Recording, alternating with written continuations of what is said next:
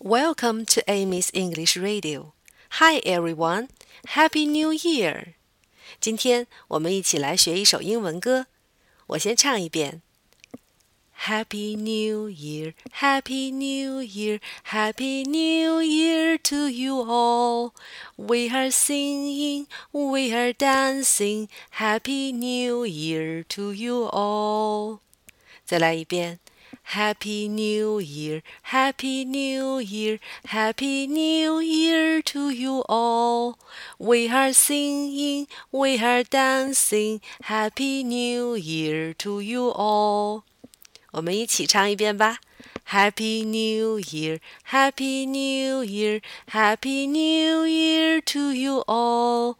We are singing, we are dancing. Happy New Year to you all.